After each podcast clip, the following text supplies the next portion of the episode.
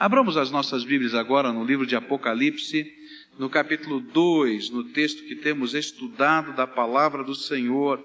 Apocalipse 2, versículos 18 a 29, serão o texto da nossa meditação nessa noite. Apocalipse 2, versículos 18 a 29. Está escrito assim na palavra de Deus. Apocalipse 2, versículos 18 a 29. Ao anjo da igreja em Tiatira escreve: Isso diz o Filho de Deus, que tem os olhos como chama de fogo e os pés semelhantes a latão reluzente. Conheço as tuas obras e o teu amor e a tua fé e o teu serviço e a tua perseverança e sei que as tuas últimas obras são mais numerosas que as primeiras. Mas tenho contra ti que toleras a mulher Jezabel que se diz profetiza. Ela ensina e seduz os meus servos a se prostituírem e a comerem das coisas sacrificadas a ídolos. E dei-lhe tempo para que se arrependesse, e ela não quer arrepender-se da sua prostituição. Eis que a lanço num leito de dores e numa grande tribulação os que cometem adultério com ela se não se arrependerem das obras dela, e ferirei de morte a seus filhos, e todas as igrejas saberão que eu sou aquele que esquadrinha os rins e os corações, e darei a cada um de vós segundo as suas obras. Digo-vos, porém, a vós, os demais que estão em Tiatira, a todos quantos não têm esta doutrina e não conheceram as chamadas profundezas de Satanás, que outra carga vos não porei, mas o que tendes, retende-o até que eu venha. Ao que vencer e ao que guardar as minhas obras até o fim, eu lhe darei autoridade sobre as nações, e com vara de ferro as regerá, quebrando-as do modo como são quebrados os vasos de oleiro. Assim como eu recebi a autoridade de meu Pai, também lhe darei a estrela da manhã. Quem tem ouvidos, ouça o que o Espírito diz às igrejas. Jesus estava escrevendo e mandando seus bilhetes a cada uma das igrejas da Ásia. E chegou a vez de Tiatira. Tiatira não era uma das grandes cidades da Ásia, muito pelo contrário, era talvez dentre as sete citadas nesse texto, a menos importante, a menos importante dentre todas estas. No entanto, esta é a maior carta. Havia uma razão especial para o Senhor Jesus falar tanto a esta igreja. Quando nós começamos a ler o versículo 19, nós ficamos impressionados com esta igreja. O versículo 19 descreve esta como uma igreja que estava crescendo, uma igreja que trabalhava, uma igreja que tinha uma fé firme no Senhor, uma igreja que perseverava na presença de Deus, mesmo no meio das tribulações, uma igreja que, comparada com a igreja de Éfeso, ela tinha uma qualidade a mais. Faltava à igreja de Éfeso o primeiro amor, mas nesta igreja até o amor existia. Eu poderia dizer que essa era uma igreja que estava em franco crescimento, uma igreja que crescia em número, uma igreja que crescia na busca do poder de Deus, uma igreja que crescia na visão do reino de Deus, uma igreja que estava preocupada com as coisas do Senhor, uma igreja que estava sendo mobilizada em todos os seus aspectos para servir ao Senhor. No entanto, esta carta contém a mais veemente repreensão dentre todas as sete cartas. Havia um pecado no seio desta igreja. Um pecado perigoso que podia desvirtuar a própria igreja. E eu gostaria de entender, à luz da palavra de Deus, qual era esse pecado e o que Jesus esperava da sua igreja. Conforme lemos a palavra de Deus, vamos descobrir que o pecado que estava no seio desta igreja e que fazia com que Jesus se apresentasse a ela como aquele que tem os olhos flamejantes, olhos como chama de fogo, versículo 18, e os pés semelhantes a latão reluzente, representando a ira de Deus, a ira de Jesus, e representando os pés que iriam passar por cima de todo o pecado e destruir todas aquelas coisas que impediam que a glória de Deus se manifestasse plenamente ali.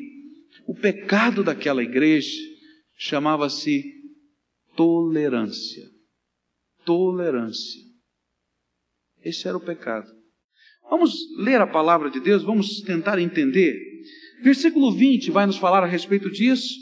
Mas tenho contra ti que toleras a mulher Jezabel, que se diz profetiza, e ela ensina e seduz os meus servos a se prostituírem e a comerem das coisas sacrificadas aos ídolos.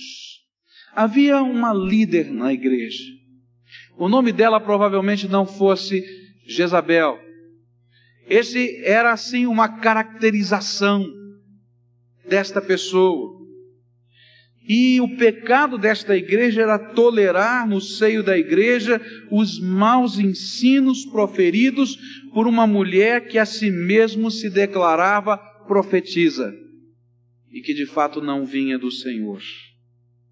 Os irmãos lembram de Jezabel, não é? Ela era a filha de Etbaal, rei dos Sidônios, esposa de Acabe, rainha de Israel. Ela foi aquela mulher que sustentou os profetas de Baal e que movimentou o povo de Israel numa guerra para matar os profetas do Senhor. Ela começou a infiltrar-se no meio do povo com as suas doutrinas e com o culto idólatra. O profeta Elias profetizou a sua morte. Ela arquitetou o plano para matar o inocente Nabote e confiscar as suas terras para o reino. Era promotora do pecado no meio do povo de Israel. Era sacerdotisa de Astarote e ela então cometia prostituições e fazia feitiçarias no meio do povo. Era uma profetisa que, com os seus atos sexuais, dizia que abençoava o povo.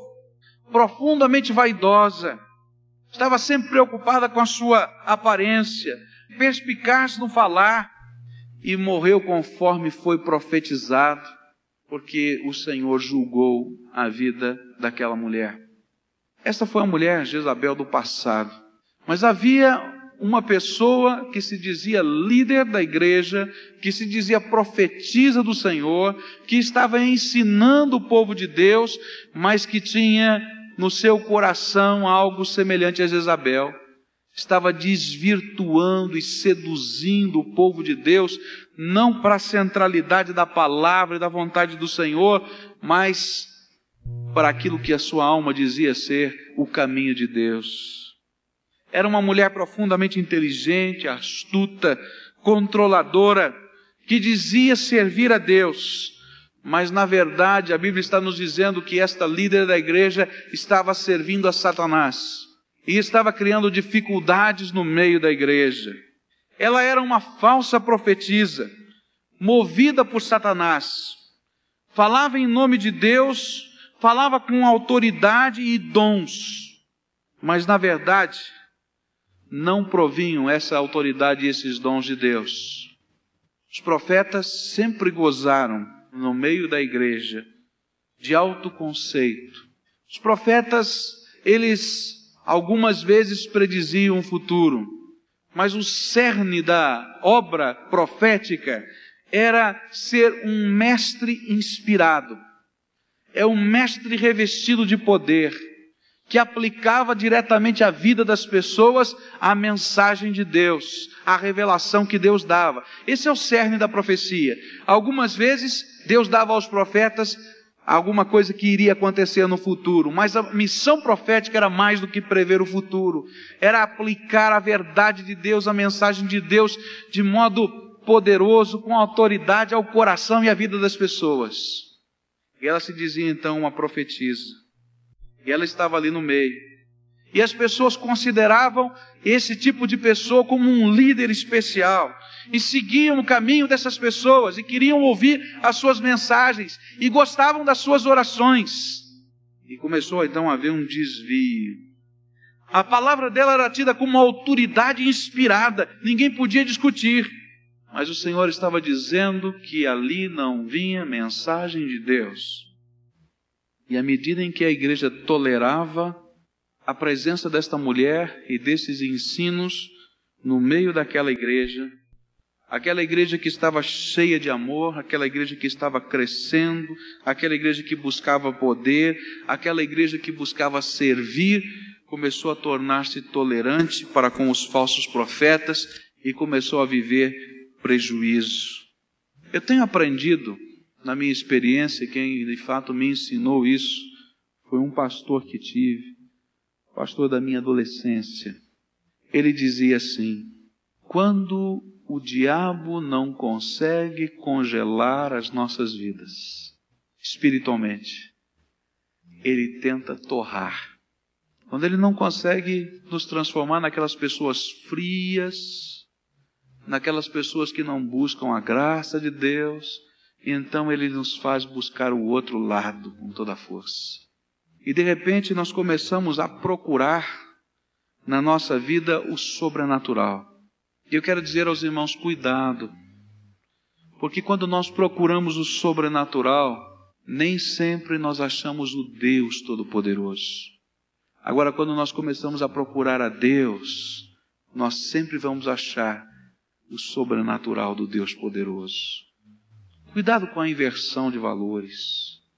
Porque é nesta inversão de valores que às vezes nós somos iludidos. E nós somos, às vezes, envolvidos por uma sedução satânica. E às vezes caímos na fé e nos decepcionamos com Deus, com a igreja, por causa de falsos profetas no meio do povo de Deus. Eu quero contar um pouquinho da minha história aos irmãos. Eu acho que eu nunca falei isso aos irmãos. Quando a minha mãe adoeceu e a gente podia ver que as coisas não estavam bem em casa, eu pensava, em primeiro lugar, que a doença da minha mãe, por ser uma doença mental, uma doença que envolvia o comportamento e atitudes, fosse possessão demoníaca.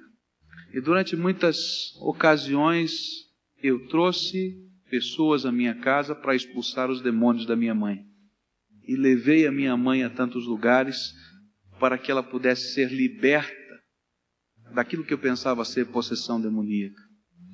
Mas não era, era uma doença. Deus tinha que me ensinar isso. Que existem doenças mentais, como existem doenças do corpo. Eu não, não podia compreender isso naquele tempo. Foi tão difícil entender isso. Depois que eu comecei a aprender que não era possessão demoníaca, então eu comecei a buscar uma cura divina. E todos os cultos que eu podia ouvir que havia cura divina, eu saía procurando a cura da minha mãe. Aqueles que eu podia levar, eu levava. Aqueles que eu podia ir sozinho, eu ia, porque eu queria que Deus fizesse alguma coisa miraculosa. De fato, Deus fez uma grande bênção na minha casa. Ele respondeu às orações, ele respondeu com poder, mas não da maneira como eu imaginava como aquilo estivesse demorando. Eu não entendia. E então as pessoas me diziam que existiam profetas. E eu comecei a procurar todos os profetas que eu podia imaginar. E entrava naquelas longas filas de oração. Acho que os irmãos já devem ter visto isso, né? Para receber a mensagem do Senhor. E com o tempo, meus irmãos, eu comecei a ficar entristecido, porque o que Deus queria me ensinar é que a bênção que Ele tem para a nossa vida não está no lugar A, B ou C, ou na pessoa A, B ou C. Mas a bênção de Deus está no Senhor. E meus irmãos, as grandes vitórias que Deus me deu foi no quarto, de joelhos, clamando a Ele, e onde o poder e a graça de Deus foram derramados. Meus irmãos, sabe o que eu aprendi? Aquilo que a gente recita de cor e fala, que só há um mediador entre Deus e os homens, Jesus Cristo. Mas nós homens queremos procurar mediadores para a nossa vida. Pessoas que se interfiram no nosso relacionamento com Deus e que estejam fazendo alguma coisa. Eu descobri que Deus tinha algo muito maior para a minha vida. Eu descobri que Jesus queria ser o meu mediador. Eu descobri que a fonte do poder, da graça, da misericórdia, da transformação, chama-se Jesus Cristo, Senhor nosso. Meus irmãos, nas minhas andanças eu vi muita coisa. Eu dou graças a Deus que Deus me permitiu fazer tudo isso. Porque Deus pôde tirar muitas vendas dos meus olhos. Um grupo que nós fazíamos parte, que estava sempre pregando de igreja em igreja, chegou numa igreja para pregar e cantar. E havia uma profetisa nesta igreja. E ela ministrava a palavra, ela orientava todas as coisas. Mas não havia paz no coração de ninguém do grupo. E um desses rapazes, hoje eu fico pensando na ousadia do Espírito Santo de Deus, porque tudo moleque, tudo garoto. Eu queria que os irmãos imaginassem essa cena desses rapazes cheios do Espírito Santo repreenderam o Espírito que falava através daquela profetisa que era líder da igreja, e aquela mulher caiu endemoniada no chão, na frente da igreja. Meus irmãos, o diabo se infiltra. Eu não quero dizer aos irmãos que todo profeta seja endemoniado, porque eu creio no poder total de Jesus Cristo. Ele faz o que ele quiser. Ele que distribui dons aos homens. Mas eu quero dizer para os irmãos que nós devemos buscar o Senhor Jesus em primeiro lugar na nossa vida. E você vai achar o poder de Deus. Porque Deus não faz exceção de pessoas. Eu creio num Deus que ama, num Deus que é justo, num Deus que é santo, num Deus que é poderoso. E quando você clama no nome de Jesus, Ele derrama graça e poder. Você pode estar dirigindo o seu carro, você pode estar numa vigília de oração, você pode estar em cima da montanha, porque é o mesmo Deus que opera. Agora eu creio que também nós precisamos estar quebrantados diante do Senhor e buscando a graça dele. Cuidado, cuidado, porque quando nós começamos a buscar apenas o extraordinário, vamos encontrá-lo. Mas nem sempre vamos encontrar o Deus Todo-Poderoso, porque o diabo se infiltra. Este foi o problema desta igreja. Esta mulher começou a ministrar no meio da igreja. Havia algum tipo de poder, havia algum tipo de manifestação. Só que não havia coerência entre o ensino desta mulher e a palavra de Deus. E meus irmãos, toda vez que não houver coerência entre o ensino da palavra e a vida, as atitudes ou as mensagens que estão sendo proferidas, desconfie. Porque Deus não tem duas palavras e Ele não muda ela começou a ensinar uma espécie de liberalismo dentro da igreja. As pessoas precisavam trabalhar, tinham que ter aquele documento que o governo romano cedia. Eles precisavam buscar. E na cidade de Tiatira existia um, ainda uma outra situação que eram as corporações comerciais. Era uma espécie de sindicato dos, daqueles que produziam eh, tecidos. Essa era a mais importante função do comércio daquela cidade, da indústria daquela cidade. E eles precisavam se associar a essas instituições ou corporações comerciais. Mas as festas destas corporações comerciais e as decisões eram feitas nos templos pagãos, feitas mediante dedicação de todo produto aos deuses pagãos. E toda a vida social daquele povo estava envolvida com isso. E de repente, no meio daquelas festas que eles realizavam, parte da cultura daquele povo, que era uma cultura licenciosa, começava a entrar. E além deles terem que participar de alguma maneira da adoração desses outros deuses, eles participavam também daquilo que era comum no seu meio. E começava então a haver aquilo que a Bíblia chama de prostituição, de imoralidade, porque as festas terminavam em bebedeira, as festas terminavam em namoros, em pessoas indo para a cama umas com as outras, e os crentes estavam ali. E houve um grande conflito na igreja daquele tempo. E se levantou então a profetisa. E ela dizia: Olha, isso tudo tem a ver com o mundo comercial. Vocês não precisam ficar preocupados. Isso tem a ver com aquilo que você tem que fazer para sobreviver. Deus não está pedindo isso. Eu recebo a mensagem do Senhor dizendo que Ele não nos pede essas coisas. E então a igreja começou a viver essa dubiedade de mensagem.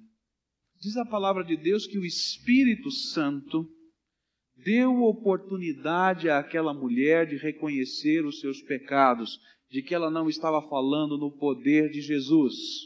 Versículo 21 diz isso: E dei-lhe tempo para que se arrependesse. E ela não quer arrepender-se da sua prostituição. Meus queridos, algo parecido com isso está acontecendo hoje. Eu não quero dizer aos irmãos que existam profetas dizendo que está tudo bem. Mas eu quero dizer para os irmãos que existe um espírito demoníaco permeando as igrejas. Existe um espírito demoníaco convocando as pessoas. Eu não estou falando só de jovens, adolescentes, estou falando de adultos, estou falando de pastores. Esse espírito demoníaco, sabe o que, que ele está tentando fazer? Tirar de nós a firmeza nas coisas de Deus e querendo que nós estejamos sempre cedendo um pouquinho mais. E nós cedemos nos nossos compromissos com as pessoas e com o mundo. E nós cedemos com a bebida alcoólica. E nós cedemos com o cigarro. Cedemos com o nosso palavreado. Há pessoas que não conseguem nem ficar sem falar palavrões dentro da igreja.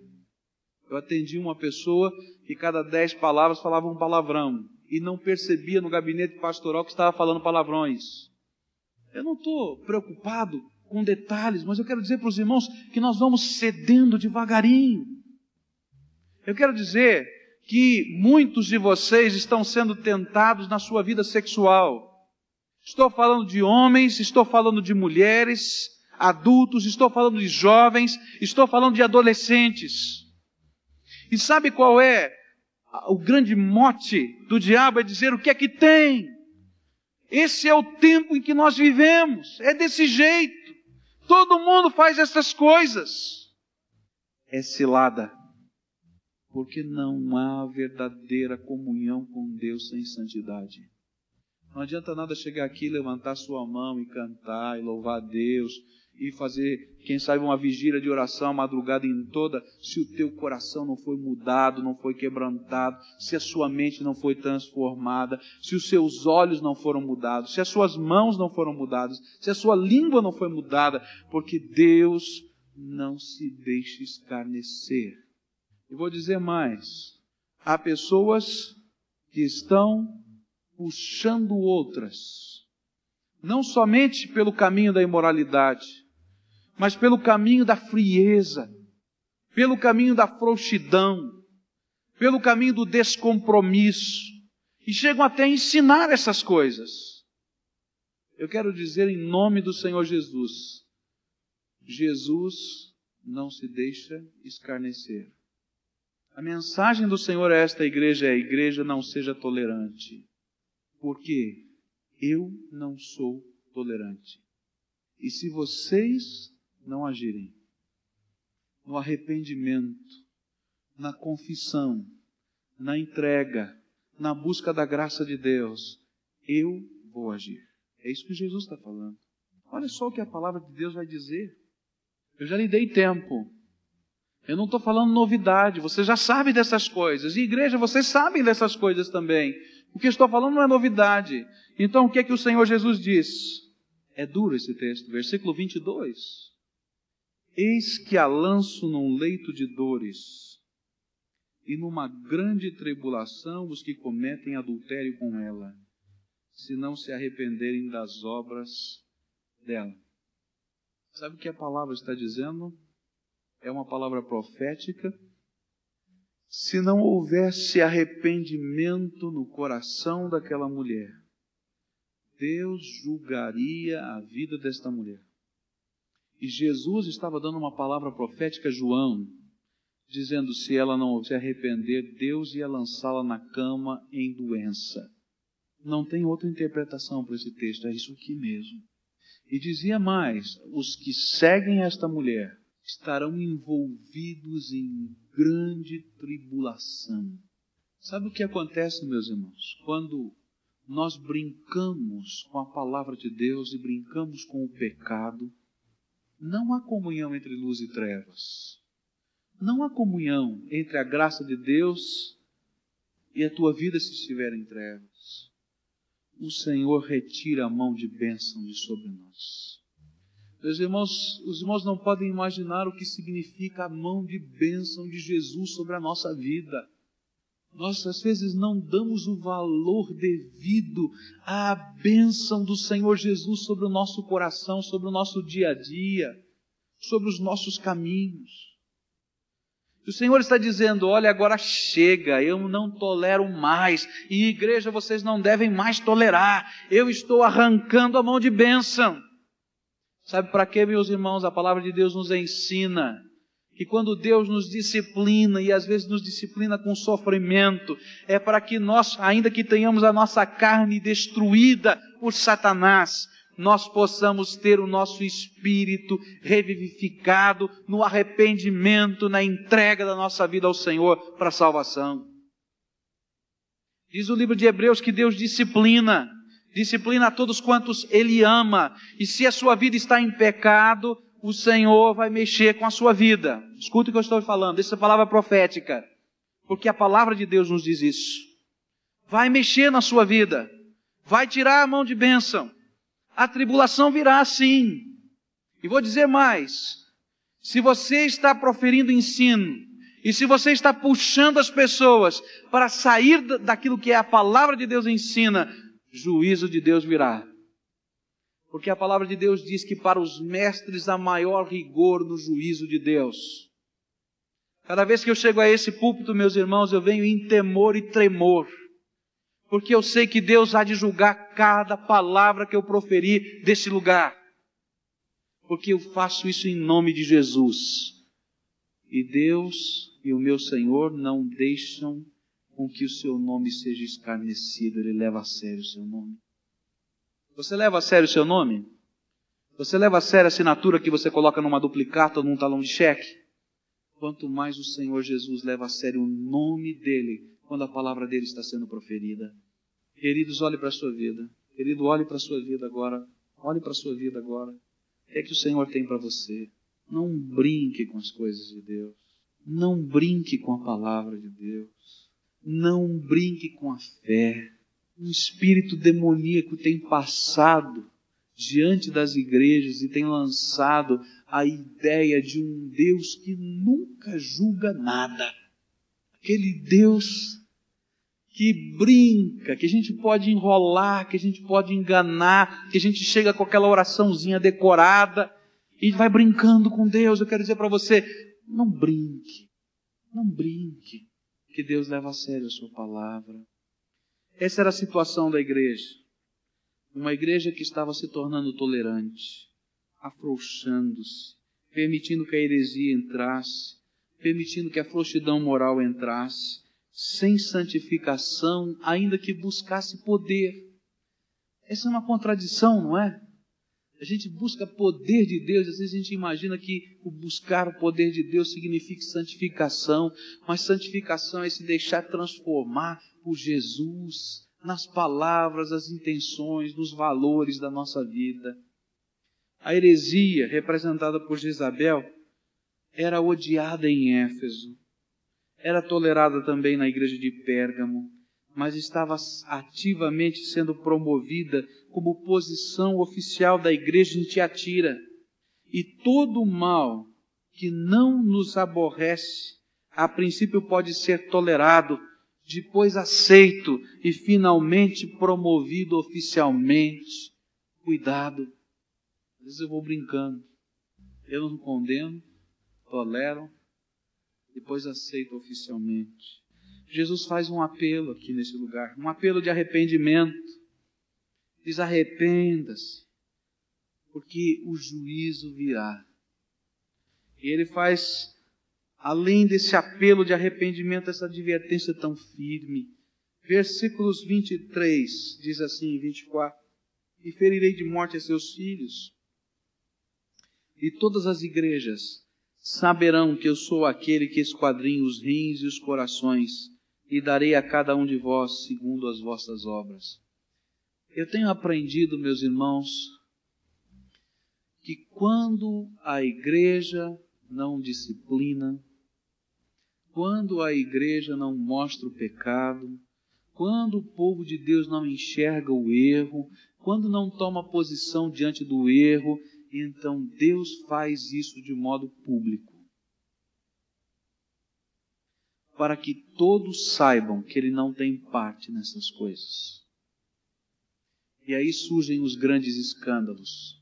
Às vezes a gente fica pensando, mas Senhor, por que um grande escândalo como esse? Mas aqui está o princípio, porque Deus não permite ser escarnecido o seu nome. Há uma bênção que Deus dá, porque todos nós somos pecadores, você sabe disso. Mas a palavra de Deus vai nos dizer que bem-aventurado é aquele homem a quem Deus encobre os seus pecados. Há pecados que nunca vão ser revelados, porque Deus olha a sinceridade do nosso coração e Ele perdoa, e Ele lava, e Ele encobre, e Ele preserva. Mas quando nós brincamos com as coisas de Deus, Ele faz o pecado se transformar em escândalo, para que todos saibam que Ele não aprova o pecado.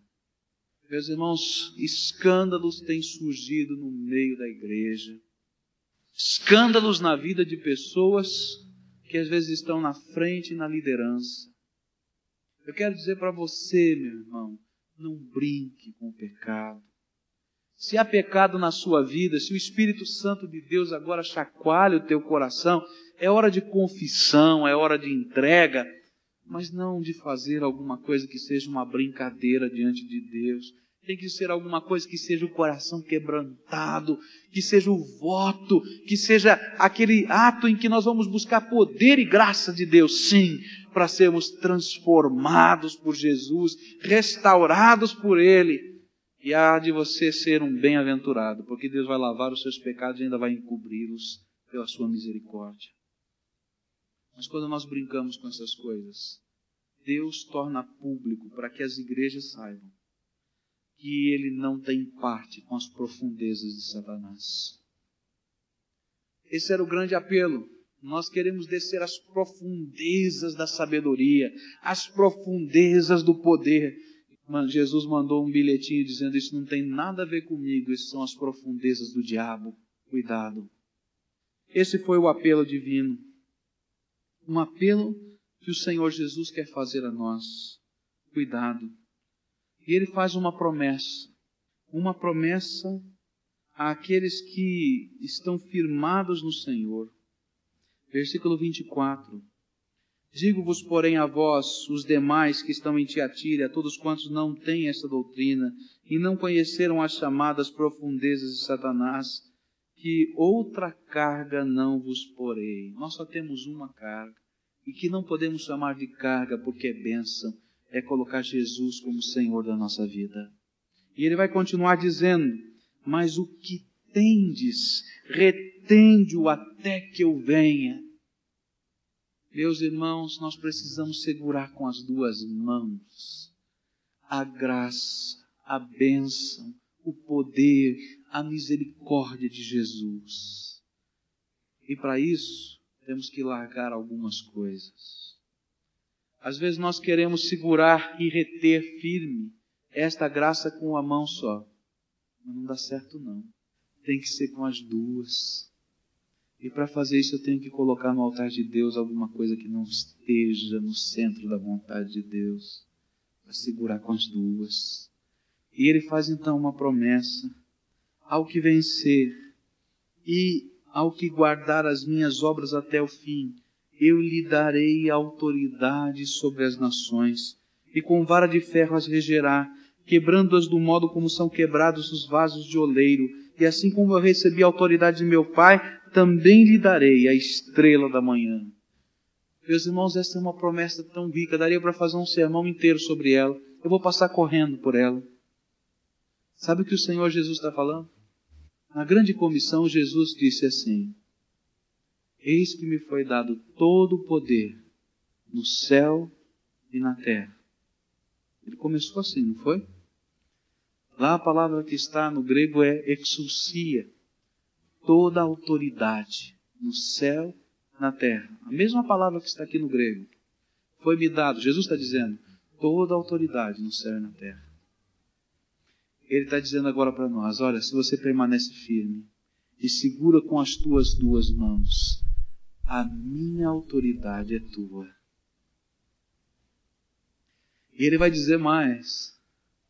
E vai chegar um dia, quando Jesus voltar a essa terra, inaugurar o seu milênio, em que junto com ele nós estaremos exercendo visivelmente e plenamente toda a autoridade de Jesus no céu e na terra. Não permanece firme. Porque aquilo que às vezes parece ser autoridade não é. Cuidado. Cuidado com o engano. Cuidado com a sedução. E centraliza a tua vida na graça de Deus. Busca o Deus Todo-Poderoso em nome de Jesus. E Ele vai derramar sobre a vida dons, Ele vai derramar sobre a vida poder e graça. Mas centraliza nele. Cuidado. Não permita que nada se interfira na sua vida, que você seja seduzido. Porque Deus não se deixa escarnecer, nem deixa o seu nome ser escarnecido. Coloca o Senhor no centro. Se há algo para largar, larga rápido. Larga. Porque Deus tem lhe dado tempo para se arrepender.